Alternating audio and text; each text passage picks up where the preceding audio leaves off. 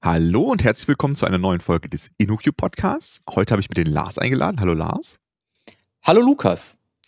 Äh, und heute machen wir mal was Neues. Wir probieren mal eine kleine Diskussion aus. Also wir haben heute kein Interview, wie wir das üblicherweise haben, sondern mehr eine Diskussion und wollen ähm, ja eine Diskussion, die wir äh, in einer internen Schulung angefangen haben, mal im Podcast weiterführen.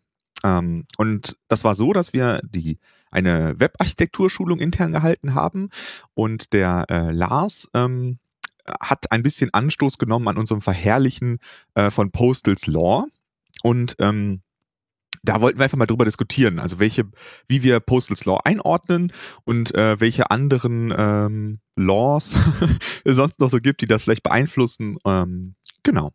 Äh, und um damit zu starten, starten wir erstmal damit, was ist Postals Law, weil sonst können wir das schlecht ähm, diskutieren. Äh, Postal's Law ist äh, auch als das Robustness Principle bekannt ähm, und ist zusammengefasst mit dem Satz, be conservative in what you send, be liberal in what you accept. Ähm, und das kam aus diesen ganzen RFCs äh, im, am Start von dem äh, TCP-RFC äh, äh, stand das mit drin und das hat halt ein Mensch da reingeschrieben, der hieß John Postal. Genau, und auf diesem Prinzip bauen sehr viele Protokolle und Ideen, gerade so im Webbereich, auf. Und ähm, genau, irgendwas stört den Lars daran. Was stört dich denn daran?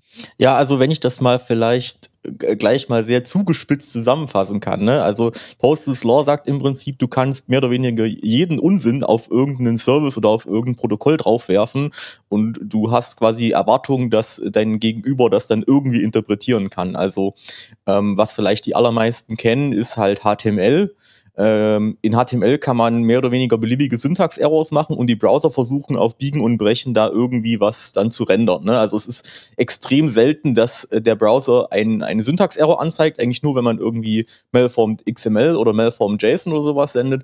Aber äh, wenn der Server irgendwas mit dem Content-Type HTML ausliefert, dann kann da eigentlich mehr oder weniger jeder Unsinn drinstehen und, und irgendwas wird immer angezeigt. Ne? Also wenigstens mhm. der Text ist dann zumindest zu sehen. Layout kann halt kaputt sein, aber ja, Genau, also der Browser, der, der versucht halt immer irgendwas zu parsen. Genau. Also ein Beispiel dafür wäre jetzt, ähm, wir, wir, haben eine unsorted List ähm, und äh, die geht auf und da drin haben wir ein List-Item, das geht auf, da kommt irgendwie Text und dann geht direkt die unsorted List zu und der, das ein, einzelne List-Item ist nicht zugegangen. Ne? Das wäre etwas, was der Browser einfach akzeptiert und dann sich selber überlegt, ach, da hat die Person, die das geschrieben hat, bestimmt gedacht, ich mach mal das, äh, habe das List-Item vergessen, deswegen äh, füge ich das jetzt für dich ein. Ne? Das wäre jetzt so ein Beispiel dafür, richtig? Genau.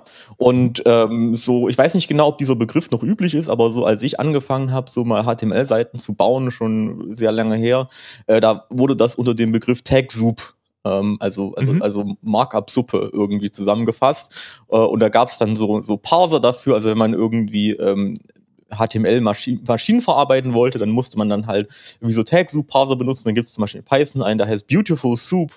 Ähm, und also man musste da ziemliche Handstände machen, um irgendwie zu versuchen, äh, was da so im Internet rumschwirrt, äh, sinnvoll verarbeiten zu können, weil halt ähm, dadurch, dass die Browser alles akzeptieren, dadurch dann natürlich auch Leute, die Webseiten bauen, halt auch alles Mögliche machen. Und das mhm. geht, glaube ich, schon, da kommen wir schon in den Kernpunkt meiner Kritik rein. Ähm, dadurch, dass äh, Postal Law quasi konstatiert, dass man äh, liberal sein soll, was man annimmt, dann äh, machen das Leute halt einfach auch. Ne? Mhm. Also Postal Law hat ja eigentlich zwei Teile. Es ist ja nicht nur be liberal in what you accept, sondern be, auch be conservative in what you send. Und mhm. dieser Teil wird halt sehr oft äh, ignoriert. Das heißt, äh, Leute senden dann auch jeden Unsinn. Und ähm, ich glaube, was das Problem auch so ein bisschen verschärft hat, ist, dass dazu mal bei HTML bis einschließlich HTML4 ähm, die Syntax von HTML selbst schon sehr freizügig war. Ne? Also ähm, HTML war ja früher basierend auf SGML ähm, die mhm. nicht, glaube ich, standardized, generalized oder irgend sowas Markup Language. Ähm, und SGML selbst ähm, hat auch ganz viele Möglichkeiten gelassen. Ne? Also ganz viel, was zum Beispiel nach TagSoup aussieht, ist eigentlich gar keine TagSoup, weil es irgendwie äh, komische Edge-Cases von der Syntax äh, benutzt. Und viele Browser hatten auch Probleme mit der richtigen SGML-Syntax und haben dann teilweise korrekte Syntax auch falsch interpretiert, weil es einfach super schwer ist, das richtig zu parsen. Mhm. Und ähm, diese zwei Faktoren zusammen, nämlich einerseits, dass Browser irgendwie versuchen, alles zu interpretieren und dass eben auch SGML sehr flexibel ist, hat eben dazu geführt, dass Leute halt auch alles Mögliche tun und dann zum Beispiel die Maschinenlesbarkeit ähm, ja sehr sehr schwer geworden ist dadurch. Hm. Nee, also das, äh, also da wäre jetzt auch ein Beispiel vermutlich äh, so Self-Closing Tags, ne? die, die sich selbst schließen, obwohl sie äh, nicht dieses, mit diesem Slash aufhören wie bei XHTML, ne? also den HR. Genau, aber da gibt es auch noch ganz andere Sachen. Da gibt es zum Beispiel in SGML diese Short Tags, wo man zum Beispiel einen schließenden Tag machen kann, indem man irgendwie sowas schreibt wie Spitze Klammer auf, Slash, Spitze Klammer zu, ohne den Tagnamen zu wiederholen. Also sowas mhm. geht da auch mhm. in bestimmten Fällen. Ähm, und da haben sich viele Browser damit sehr schwer getan und ich glaube, tun sich auch noch schwer damit. Mhm. Genau, also grundsätzlich ähm, äh, ist, macht das natürlich die Arbeit von jemandem, der eine Browser-Engine schreiben will, auf jeden Fall äh, schwerer. Äh, macht auch die Arbeit schwerer für jemanden, der vielleicht einen, äh, einen HTML-Parser aus irgendeinem anderen Grund schreiben will. Ähm, aber es ist natürlich so, dass wenn, wenn ich jetzt ähm, äh, anfange mit äh, Webentwicklung und äh, alles, was ich habe, ist irgendwie so ein, so ein Hetzner Webspace, wo ein Apache läuft, äh, irgendein FTP-Programm wie, wie CyberDuck oder sowas äh, und halt irgendwie ein Texteditor, dann äh, kann ich schon relativ einfach anfangen, meine erste Webseite zu bauen. Ich hab, brauche nicht also diese, diese, diese Angst davor, ähm, vor Fehlermeldungen kommt halt nicht so sehr auf. Also ich habe mit ähm, verschiedenen Programmieranfängern und Anfängerinnen, vor allem mit Kindern, äh, erste Webseiten gebaut.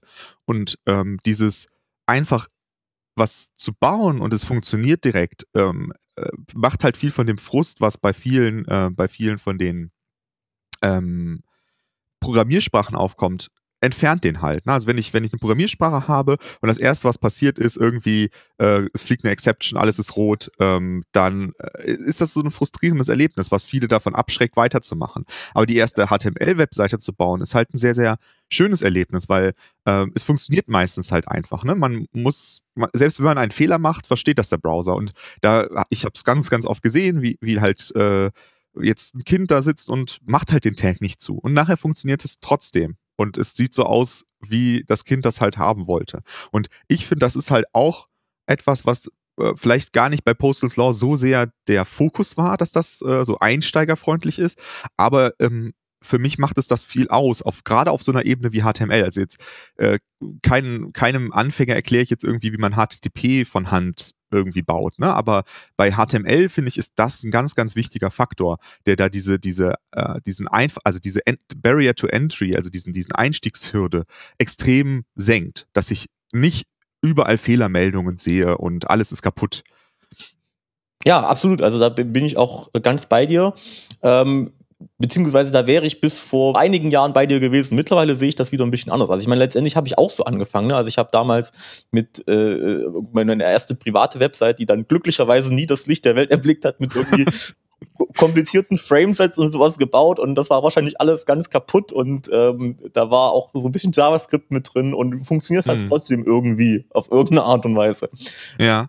Und das ist natürlich auch das, was, was, die, was den ursprünglichen Reiz des Webs ausgemacht hat, dass quasi äh, äh, jeder einfach hergehen kann ähm, und irgendwas publizieren kann, ohne da irgendwie groß was tun müssen, tun zu müssen dafür. Ne? Also wie du mhm. gesagt hast, also irgendwie ein Webspace und ein FTP-Client fertig.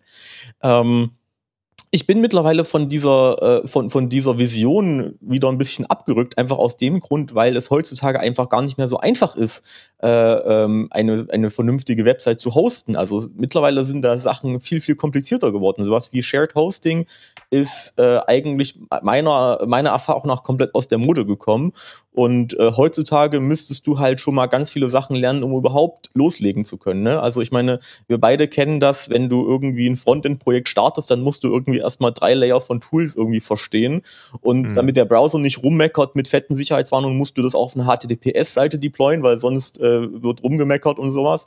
Ähm, also ich glaube, dieses, diese, diese Vision von, äh, ja, quasi dieses, diese egalitäre Vision, dass, dass da irgendwie alle mitmachen können, die, die ist einfach nicht mehr gegeben. Ähm, das merkt man zum Beispiel auch daran, dass die Browser mittlerweile ganz, ganz hohe Standards eben an HTTPS-Verbindungen ansetzen. Ne? Also wenn ich mir da irgendwie selber einen Apache, äh, keine Ahnung, baue oder was auch immer, dann ist es sehr unwahrscheinlich, dass das äh, über lange Zeit hinweg funktioniert, weil halt man da ständig up-to-date bleiben muss. Das heißt, heute bleibt einem nur noch übrig, sowas wie vielleicht GitHub Pages zu benutzen oder, oder irgendwie, keine Ahnung, Netlify oder sonst irgendwelche von den Diensten. Und da hat man halt schon mal eine ziemliche Hürde, um dann da überhaupt reinzukommen damit. Mhm. Und also, äh, also die, die Idee wäre halt, wenn man sagt, okay, ich muss eh, ähm, eh solche Tools benutzen, dann müsste ich halt vielleicht die Tools entsprechend so bauen, dass es immer noch einsteigerinnenfreundlich ist. Mhm. Aber also, ähm, es, äh, ich verstehe, was du sagst, ne? aber ähm, auf der anderen Seite denke ich, wenn du halt quasi ähm, die, die Barrier to Entry quasi in anderen Teilen sowieso schon hast, dann ist es ja für mich kein gutes Argument zu sagen, wenn wir die eh schon haben, dann können wir die ruhig auch bei HTML haben, weißt du? Ähm, ich glaube, dass, ähm, dass es durchaus möglich ist, wenn wir jetzt so, also wenn ich jetzt an so alte Webhoster denke, ne, wo man wirklich einfach nur, nur HTML konnte und vielleicht noch PHP, ähm, da ist es jetzt für diese Hoster heutzutage gar kein Problem mehr, auch irgendwie Let's Encrypt automatisch da dran zu äh, klicken. Ne? Also dass das automatisch mit Let's Encrypt äh, TLS ähm, Kommunikation aufmacht. Und natürlich wird eine Seite, die jemand ähm, so von Hand runtercodet, keine Ahnung hat, die wird vielleicht nicht die besten äh, Performance-Zahlen bekommen, die besten, äh, das beste Ranking, äh, weil das JavaScript ist vielleicht nicht gebundelt, sondern es sind halt alles einzelne JavaScript-Dateien, die von überall her kopiert ist. Aber das ist für mich nicht so schlimm. Ne? Natürlich möchte ich als, als jemand, der professionelle Webentwicklung macht, möchte ich natürlich diese Sachen haben. Ne? Ich möchte dafür sorgen, dass das quasi die optimale Auslieferung ist. Und ich werde mein HTML auch garantiert valide schreiben. Ne? Ich werde es auch validieren. Aber ähm, das zu erfordern von jemandem, finde ich eine andere Sache. Also ich bin persönlich ein Fan davon, dass es halt ähm, quasi, dass es, äh, dass der Browser das erstmal alles grundsätzlich akzeptiert, aber dass ich halt sowas wie ein Linter, also eine, Software, die das halt prüft, ob das gut gemacht ist, gibt, damit jemand, der das quasi, ähm, der diesen Anspruch daran hat, den auch erfüllen kann. Ne? Also dass man halt nicht erzwingt, dass es super valide und was weiß ich ist, sondern dass man halt Tools baut, die einem dabei helfen können, das zu tun, aber ohne das zu erzwingen, um eine Webseite machen zu können. Mhm. Also mein Punkt ist halt, geht halt sehr eher in die Richtung, wir müssen uns eh auf Tools verlassen. Also ohne Tools mhm. können wir heutzutage keine Webseiten mehr bauen und wir können sie auch ohne Tools nicht deployen. Ähm, warum nutzen wir dann nicht die äh, Tools dann eben auch voll aus? Zum Beispiel, wenn ich jetzt, ähm, angenommen, ich würde jetzt auf GitHub Pages deployen wollen. Das ist, glaube ich, mhm. etwas, was man äh, durchaus EinsteigerInnen zumuten kann, ähm, dass sie sich einen GitHub-Account klicken und irgendwie vielleicht ein Git-Repo oder sowas. Ähm, und dann nutzen sie vielleicht VS Code, weil VS, VS Code ist halt ganz nett, weil da die ganzen Plugins und was drin sind und dann kann ich dann mehr oder weniger wenige klicken auf Commit und Push und fertig. Ne?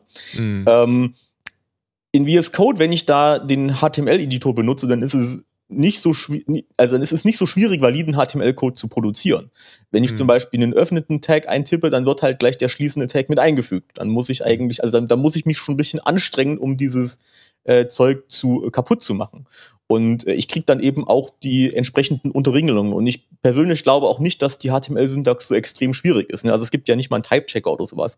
Mhm. Also es ist, ähm, äh, es kann halt sein, dass das Layout dann halt vielleicht kaputt ist, weil ich irgendwas falsch gemacht habe, aber was jetzt per se erstmal kein Syntax-Error ist.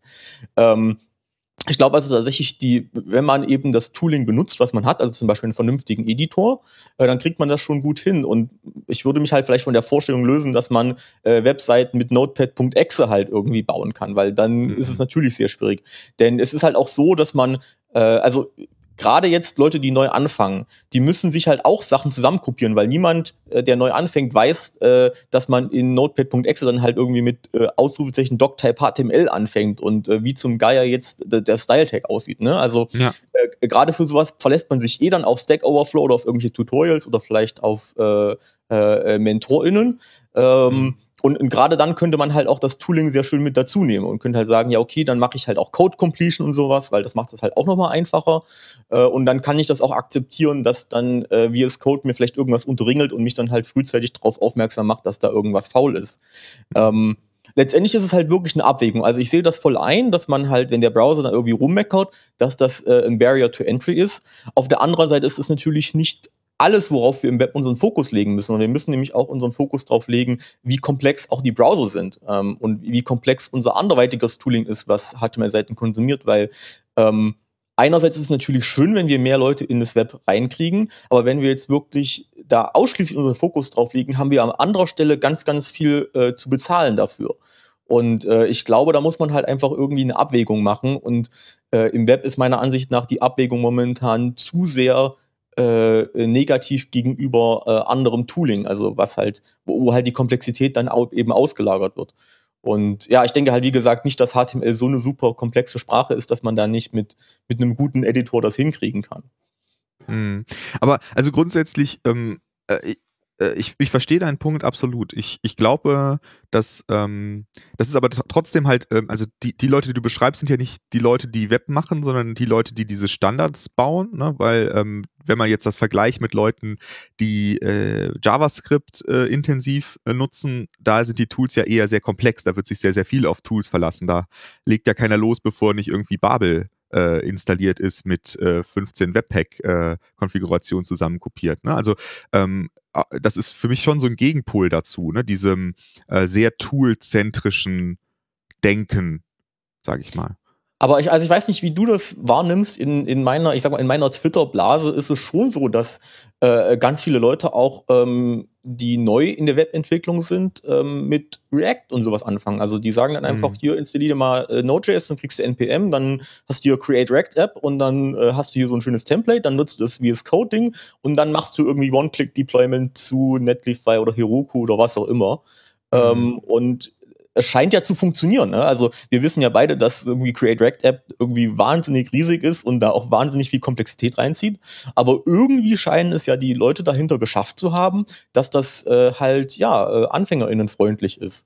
Mhm. Und ähm, wenn man solche Tools benutzt, dann muss man auch gültigen Code schreiben. Ne? Also React lässt sich das auch nicht bauen, wenn da irgendwie ein Syntaxfehler in deinem JSX drin ist. Ähm, aber trotzdem scheint das irgendwie mit dem richtigen ähm, mit, mit dem richtigen Tooling, also mit dem Editor oder sowas, halt äh, einfach zu funktionieren. Jetzt kann man natürlich drüber streiten, ähm, wie gut das funktioniert, ob es da irgendwelche, ähm, ob das irgendwie akademisch messbar ist. Aber äh, ich glaube zumindest, dass da auch ganz viele Leute drüber reinkommen, ähm, und sich halt auch auf das Tooling dann eben verlassen und eben dann nicht mit Notepad.exe ihre ersten HTML-G-Versuche machen. Ja, aber also ich finde, das ist eigentlich auch ein ganz gutes Beispiel, wo man dann aber auch merkt, dass dieses komplexe Tooling dann aber auch so äh, zur Selbstverständlichkeit wird. Ne? Also ähm, wenn, wenn jemand äh, quasi damit aufwächst, äh, in Anführungsstrichen äh, mit Create React, React App äh, seine Anwendungen zu bauen, dann oder ihre Anwendung zu bauen, dann ist es halt oft so, dass diese Leute sehr lange auch nur das machen, also auch nur sich darauf auf dieses extrem komplexe Tooling verlassen und wenig auf die die vermutlich äh, einfacheren Grundlagen wie HTML schauen, weil, weil das halt so selbstverständlich ist, dass man sowas wie Create React, App einfach sagt, hier, mach mal Bild und was das im Hintergrund alles macht, das, das wird man wahrscheinlich erst äh, nach fünf Jahren oder so Programmiererfahrung äh, verstehen können, weil es so viel tut.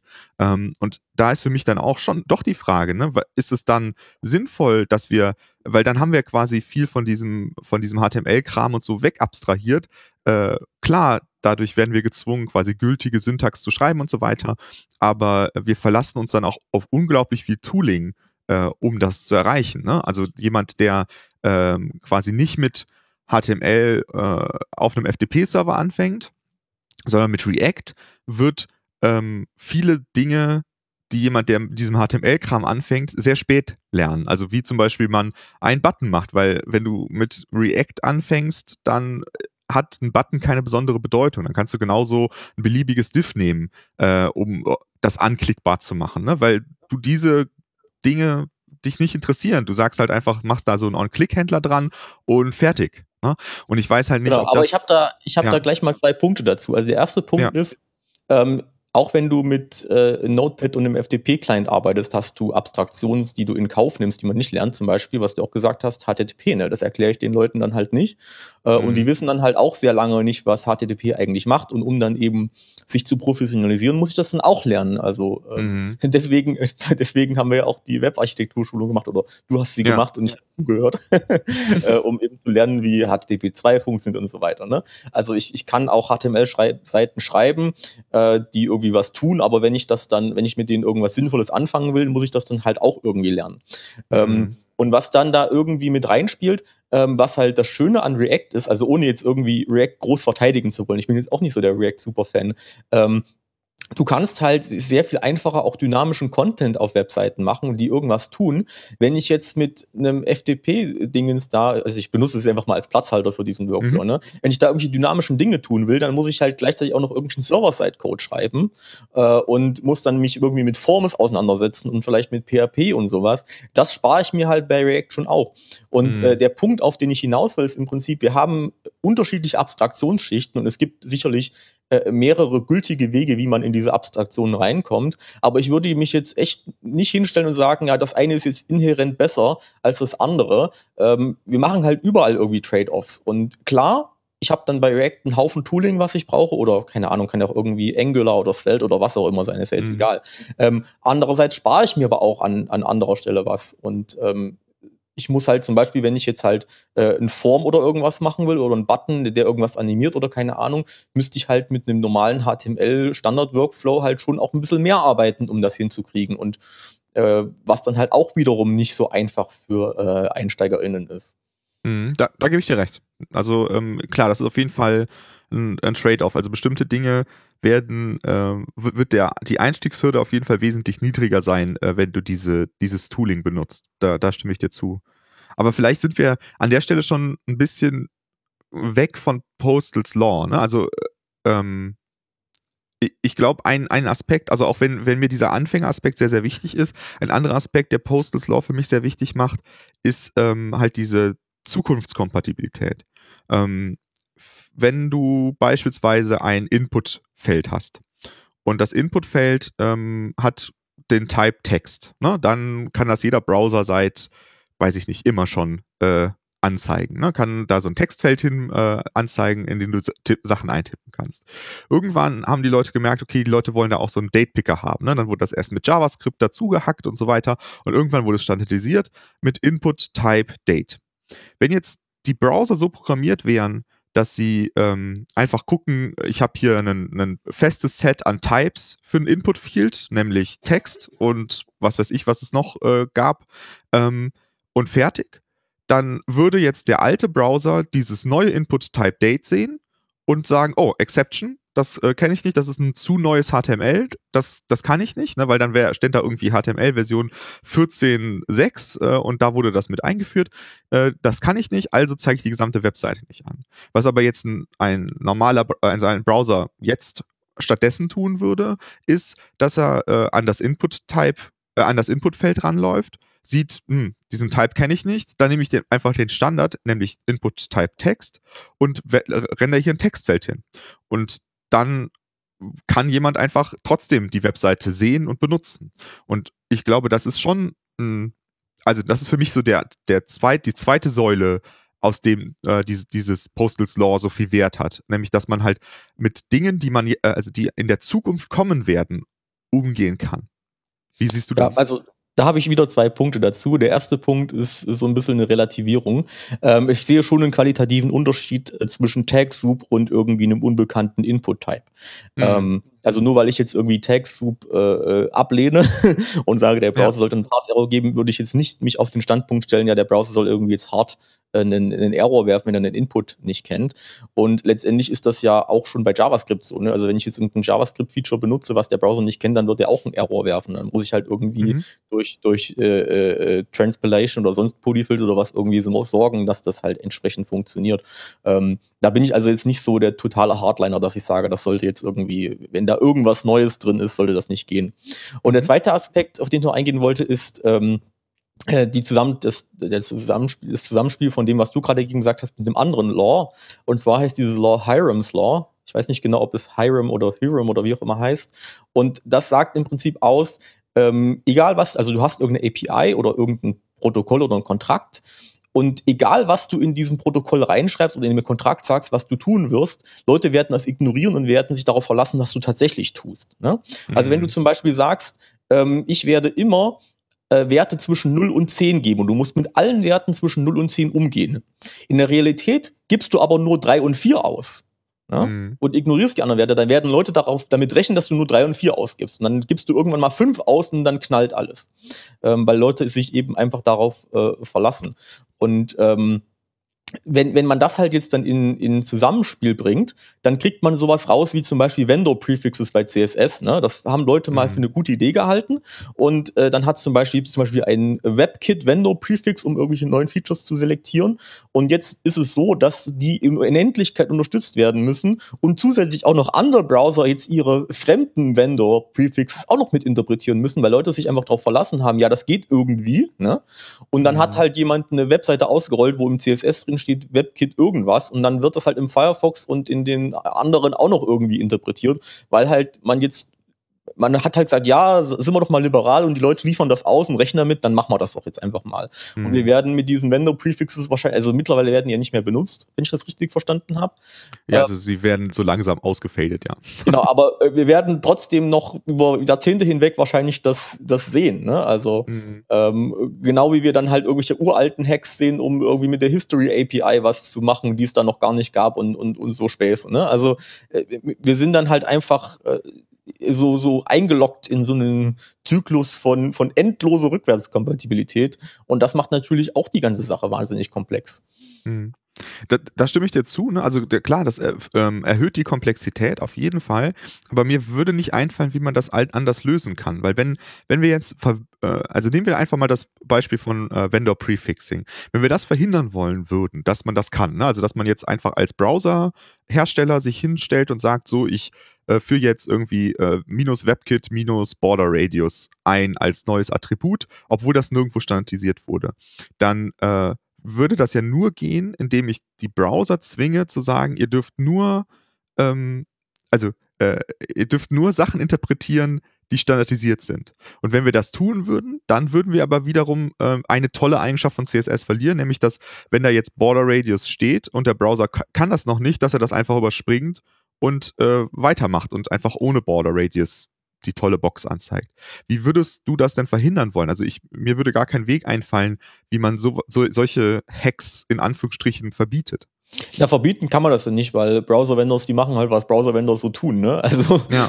da, das ist halt eher so ein, also Postal Law ist ja auch eigentlich mehr oder weniger so ein sozialer Kontrakt, ne? Also mhm. Browser-Vendors sind auch nicht dazu gezwungen, äh, Tags zu parsen und anzuzeigen. Das ist halt einfach was, was man von ihnen erwartet und ich würde da jetzt auch überhaupt nicht dogmatisch sein. Ne? Also ich, ich, hm. ich würde jetzt auch nicht irgendwie sagen, ja, wir schreiben in die HTML-Spec rein, wenn da irgendwie in, in, Anführungszeichen falsch gesetzt ist, dann musst du dem User irgendwie eine fette rote Fehlermeldung anzeigen oder sowas. Ne? Hm. Äh, genauso wenig wie der Browser dazu gezwungen ist, bei TLS 1.1 äh, eine Warning anzuzeigen. Ne? Also es sind halt einfach äh, soziale Aspekte und da, da, müssen wir einfach als Community irgendwie uns, uns einigen. Äh, andererseits sehe ich natürlich ein, dass jetzt gerade im Web mein, äh, mein, äh, ja, mein Missfallen von dem Postal Law eigentlich, da stehe ich total auf verlorenen Posten, weil das lässt sich nicht ändern. Also die Tradition reicht einfach sehr lange zurück.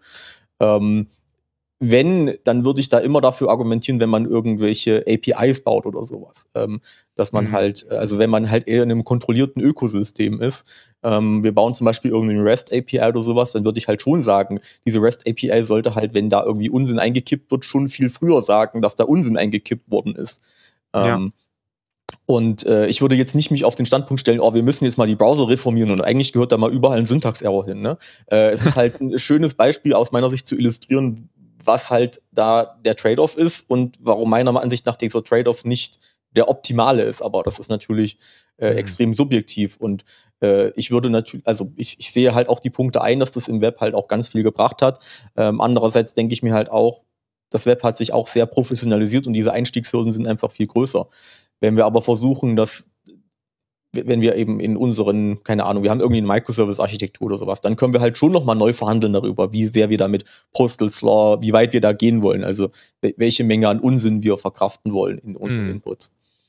Ja, für, für mich, also ich glaube, da sind wir ähnlicher Meinung. Ne? Also ich, ich glaube, dass, ähm, dass wenn wir ähm, in einem Environment sind, das wir kontrollieren, dann sollten wir natürlich gucken, äh, dass wir äh, vor allem in äh, conserv äh, Be Conservative in uh, What You Do quasi äh, investieren, ne? dass wir möglichst äh, Absolut, ja. konform sind. Ne? Und ähm, das aber ich glaube, sobald wir halt in dieses offene Web gehen, äh, wird das halt schwierig werden. Also wenn äh, ein Beispiel für mich wäre ähm, HTTP. Ne? Als äh, HTTP ähm, 1.1 rausgekommen sind, das äh, lief halt weiterhin durch jeden HTTP-Intermediary äh, durch. Ne? Egal, ob das irgendwie ein äh, Caching-Proxy oder sonst was war, da sind ja nur weitere HTTP-Header dazu gekommen. Da ist ja nichts kaputt gegangen. Ne? Und die haben das halt weiter akzeptiert. Mit HTTP 2 war das auf einmal nicht mehr der Fall. Ne? Mit HTTP 2 musste man halt auf einen Trick zurückgreifen, äh, dass ähm,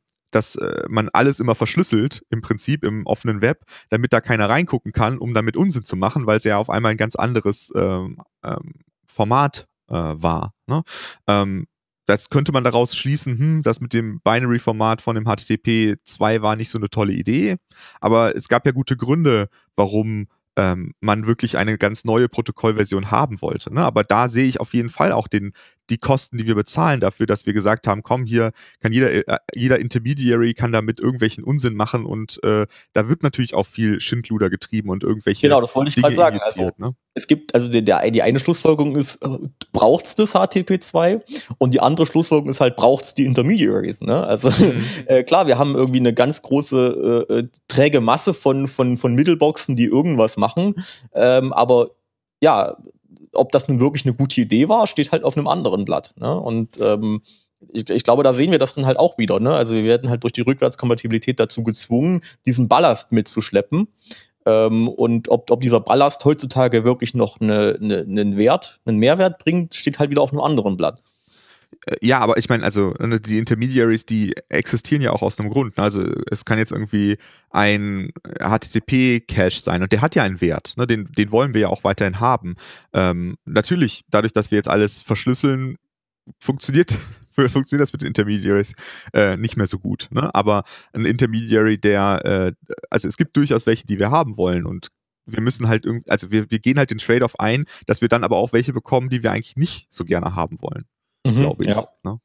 Also ich, ich glaube schon, dass wir uns, also ich glaube, wir sind uns einig, dass, dass das ist kein, ähm, äh, kein Gesetz, was quasi sagt, so, ja, wenn du das machst, ist alles gut, sondern es ist ein Trade-off, den wir eingehen. Ne? Es ist der Trade-off, dass wir dann auch ähm, Dinge bekommen, die für uns vielleicht unangenehm sind.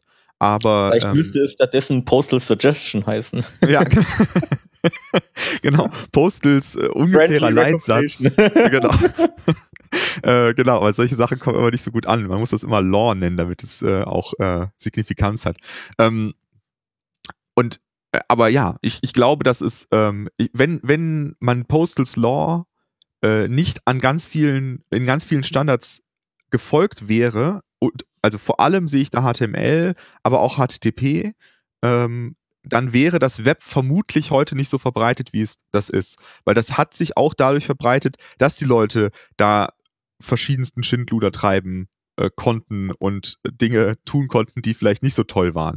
Äh, und auch wenn das doof ist, dass Leute dann schlechte Dinge getan haben, entweder weil sie äh, weil sie es nicht besser wussten oder weil sie es ähm, vielleicht weil, weil sie auch was Böses machen wollten. Ne? Also kann ja auch durchaus sein, äh, Leute, die da ihre Ads äh, rein injizieren wollten in den Code oder was auch immer, ähm, ist es, glaube ich, trotzdem so in, auf, der, auf, dem, auf der Gesamtrechnung ein positives, äh, positives Ergebnis, weil sonst hätten wir das Web wahrscheinlich nicht, würde ich jetzt vermuten.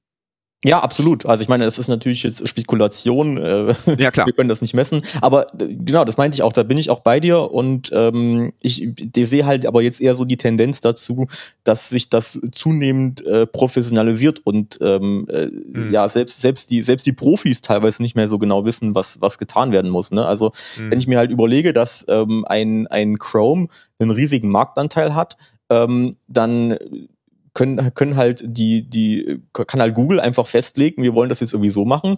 Und wenn Google der Meinung ist, dass dein SSL-Zertifikat nicht gut ist, dann hast du halt ein Problem. Ne? Mhm. Und dann musst du, oder, oder wenn Google der Meinung ist, dass dein, dass dein, dass, dass dein, dein Seitenranking irgendwie schlecht ist, dann hast du, Alter, auch ein Problem.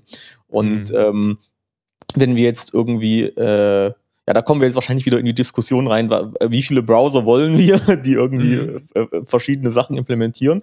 Aber äh, mein, mein, größerer Punkt ist halt, dass äh, heutzutage halt, ähm, dass das sehr anders funktioniert. Ne? Also wir haben halt heute eine, wir haben halt heute nicht mehr so ein MySpace und ein GeoCities und sowas, sondern wir haben halt irgendwie Content, der kommt von Twitter, Facebook, Google, sonst irgendwas. Mhm. Ähm, wir haben irgendwie Google AMP oder sowas, was die Dinge, was die Dinge ausliefert. Ähm, und, und da funktioniert das Web halt mittlerweile komplett komplett anders als damals. Ähm, ja. Ich will jetzt nicht damit sagen, ob das jetzt gut oder schlecht ist. Ähm, wahrscheinlich will ich schon sagen, dass das nicht gut ist. aber, aber also diese, diese Idee, dass man irgendwie so, so, so, so jede hergehen kann und da irgendwelches Zeug bauen und dann, dann läuft das, das haben wir halt heute einfach nicht mehr. Hm. Hm. Ja, okay. Hm, ja, Lars, ähm, ich glaube, wir haben beide unsere, unsere Perspektive da ganz gut äh, dargelegt? Oder liegt dir noch was anderes auf dem Herzen? Nö, also ich, ich glaube eigentlich, so unterschiedlicher Meinung sind wir überhaupt nicht. ja, ich glaube auch. Ich glaube auch. Also ich, ich glaube, wir sind beide der Meinung, dass äh, man in einem in einer kontrollierten Umgebung vielleicht sogar äh, äh, also garantiert viel mit Validierung und so weiter arbeiten sollte, genauso wie man wenn man professionelle JavaScript-Entwicklung äh, macht, dass man dann halt sowas wie ESLint und so weiter benutzt, einfach um halt bestimmte genau. äh, komische Eigenheiten der Sprache, die auch unter anderem durch dieses, wir wollen möglichst viel äh, Input akzeptieren. Ich sag jetzt mal einfach als Beispiel äh, ähm, Automatic Type Conversions äh, von JavaScript ist ja auch so ein Feature, das eigentlich auch nur da ist, damit halt möglichst viel JavaScript ver äh, verstanden wird. Ne? Also es ist so ja. zwar vielleicht jetzt nicht direkt Postal's Law, aber verwandt mit Postal's Law. Ja, das Argument ähm, habe ich total vergessen. Danke, dass du das für mich argumentiert hast. ja, gerne. Du kannst es auch gerne noch ausführen.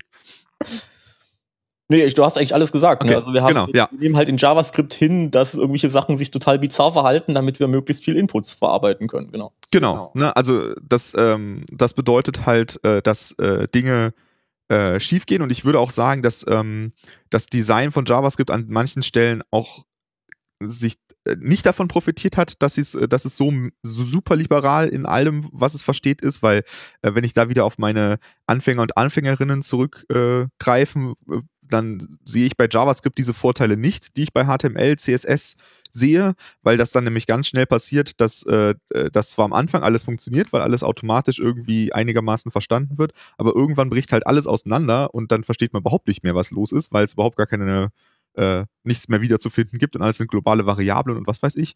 Ähm, und äh, da sehe ich ganz klar eine Rolle für sowas wie ein Linter. Ne? Aber ob ich jetzt sagen würde, der Browser sollte quasi äh, das JavaScript äh, strenger behandeln, glaube ich, würde ich nicht sagen. Ne? Ähm, ich glaube, hm, das würde nicht helfen, sage ich mal.